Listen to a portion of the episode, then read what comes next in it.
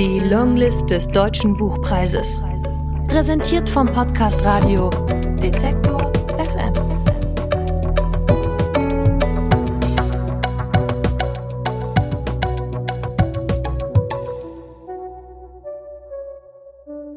Aus Scherko Fatach, Der große Wunsch.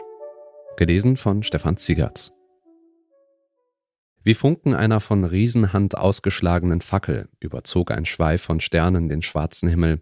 Sie leuchteten nicht, schienen nur zitternd zu verglimmen, ohne jedoch zu verschwinden. Dann zogen ganz allmählich Wolken auf. Der Weg ins Tal, dorthin, wo die Fahrten der Transporter ihren Ausgang nahmen, führte mitten durch eine einsame Wolke, die von den anderen am noch blassen Morgenhimmel zurückgelassen schien. Murat stieg durch den Nebel hinab und starrte auf die vor ihm sich zögernd zeigenden Abschnitte der beschädigten Straße. Nach ein paar hundert Metern verdünnte sich die milchige Masse und im kühlen Frühlicht wurden der Berghang links und die Schlucht rechts sichtbar. Die Straße war nun deutlich zu erkennen als eine dem Gestein abgerungene Ausbuchtung, die dabei war, wieder in ihm zu verschwinden. Ihr Rand an der Schlucht war buchstäblich zerfressen, und in den Bissstellen gab sie den Blick in die farblose Tiefe frei. Von Rissen durchzogen verschwand die Straße hinter der nächsten Biegung, um entfernt wieder zu erscheinen, ein grauweißes Band an der endlosen Bergflanke, dem man aus der Ferne kaum ansah, dass es abwärts führte. Hinter ihm lag die syrische Grenze, ein Ort im Nirgendwo, der aber einen klangvollen Namen trug, jedenfalls auf der Landkarte. Dieser Name war es Morat wert gewesen, hier mit einem Transporter heraufzufahren. Als er angekommen war, hatte er vor einer hölzernen Brücke gestanden und Hunderten von Tagelöhnern dabei zugesehen, wie sie Lastwagen entluden. Sie trugen hintereinandergehend Röhren, Kisten und Säcke über die Brücke und einen grasbedeckten Bergrücken hinauf. Was er sah, war eine Ameisenstraße, die keinem sichtbaren Pfad folgte und dennoch geordnet verlief. In gleichmäßigen Windungen schlängelte sie sich dahin. Diese Leute gingen in keiner Spur, sie waren die Spur. Ich bin kein Tourist, dachte er, wie um sich davon zu überzeugen. Ich bin zu alt für Abenteuer in gottverlassenen Gegenden. Unwillkürlich erinnerte er sich an die vielen Geschichten, die ihm sein Vater erzählt hatte. Wanderungen durch die Berge, genau in diesem Grenzland, seltsame Begegnungen und Abenteuer, die zum Teil eher der Imagination dieses Mannes entsprungen sein mussten, als dass sie auf wirklichen Erlebnissen beruht hätten.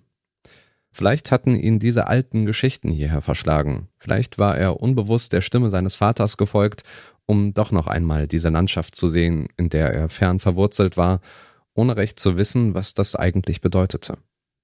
Ich bin hier, um meine Tochter zu finden, die von Deutschland aus herkam, um einen verrückten Traum zu realisieren, sagte er sich und wusste, schon dieser Anlass für die Reise hätte seinen Vater den Kopf schütteln lassen.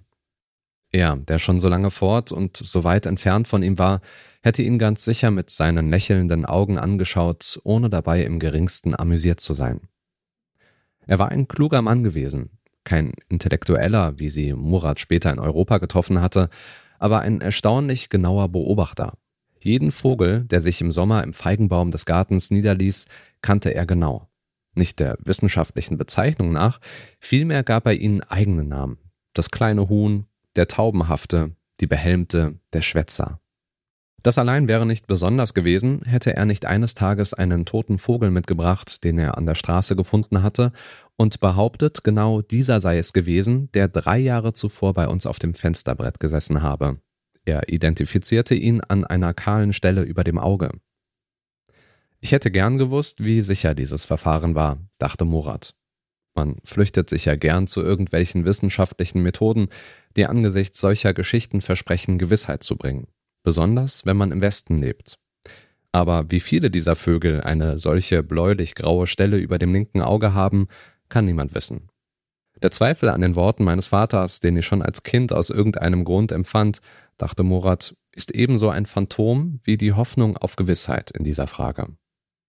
Als er den Tagelöhnern lange genug zugeschaut hatte, war der Lastwagen, der ihn hierher gebracht hatte, schon wieder davongefahren. Er versuchte, einen der Fahrer der verbliebenen Transporter dazu zu bringen, ihn mitzunehmen. Alle aber winkten ab, womöglich befürchteten sie, keinen Gewinn aus einer solchen Rückfahrt zu schlagen, als sie Murats inzwischen verstaubte Kleidung sahen. Einer immerhin nickte schließlich und ließ ihn einsteigen, als er ihm den Ort nannte, zu dem er wollte. Sie saßen eine Weile schweigend nebeneinander. Morat musterte den kleinen Schrein aus Plastik auf dem Armaturenbrett, die Kettchen, Girlanden und Zettel. Dann gab ihm der Mann zu verstehen, dass er doch nicht in seine Richtung fahren würde, obwohl es nur diese eine gab. Morat blickte in sein regungsloses Gesicht, schüttelte den Kopf und stieg aus. Auf der Straße sah er die leeren Lastwagen an sich vorbeifahren. Wieder besseres Wissens hielt er noch den Daumen hinaus, dann trat er nur noch zur Seite an den äußersten Rand der Straße. Der Hang unter ihm bestand aus Geröll und Schutt, der aussah wie übrig geblieben vom Bau der Straße.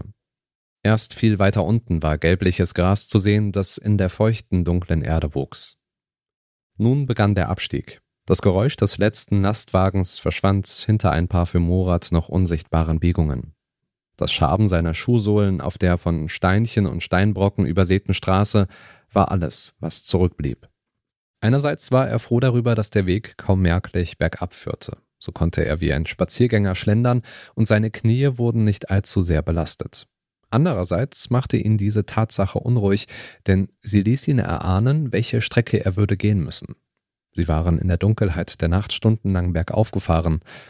Vielleicht lag es am Alter des Lastwagens, doch er hatte das Gefühl, die Auffahrt sei viel steiler gewesen, als sie jetzt aussah. Der Blick in die Schlucht beim ersten Morgenlicht und der Druck auf den Ohren sagten ihm jedenfalls, wie hoch sie gekommen waren. Wie oft hatte der Fahrer vor einem besonders zerstörten Teilstück der Straße seine Stirn und den kleinen Schrein berührt, wie oft war der Blick auf den in der Nacht sichtbaren Fluss frei geworden, von dem hier oben nichts zu sehen und zu hören war? Schwer einzuschätzen, aber je mehr Momente ihm wieder einfielen, in denen der Fahrer den Wagen abgebremst hatte, um den Segen Gottes herabzubitten, für sich oder auch nur für die Stützkraft der Straße, desto mehr fürchtete Murat um die in nächster Zeit bevorstehende Verabredung mit dem Boten. Er wanderte bis zum Mittag, dann war eine Rast nötig.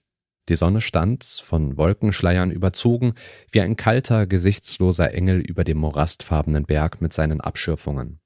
Als er hinaufblickte, erschien ihm der Berg wie der Rand einer Grube, bereit, so wie vor Stunden den letzten Lärm der rettenden Autos, nun auch das Licht dort oben zu verschlucken.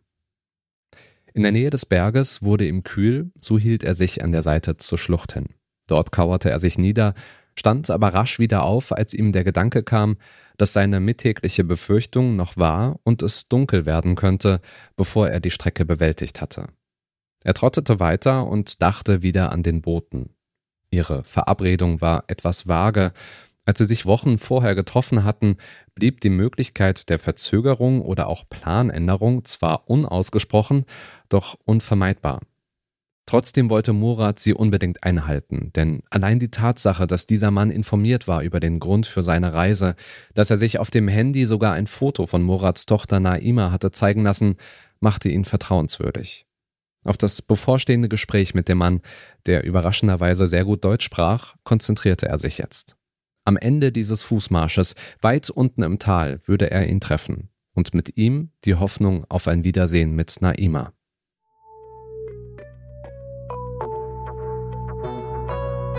Die Longlist des Deutschen Buchpreises. Präsentiert vom Podcast Radio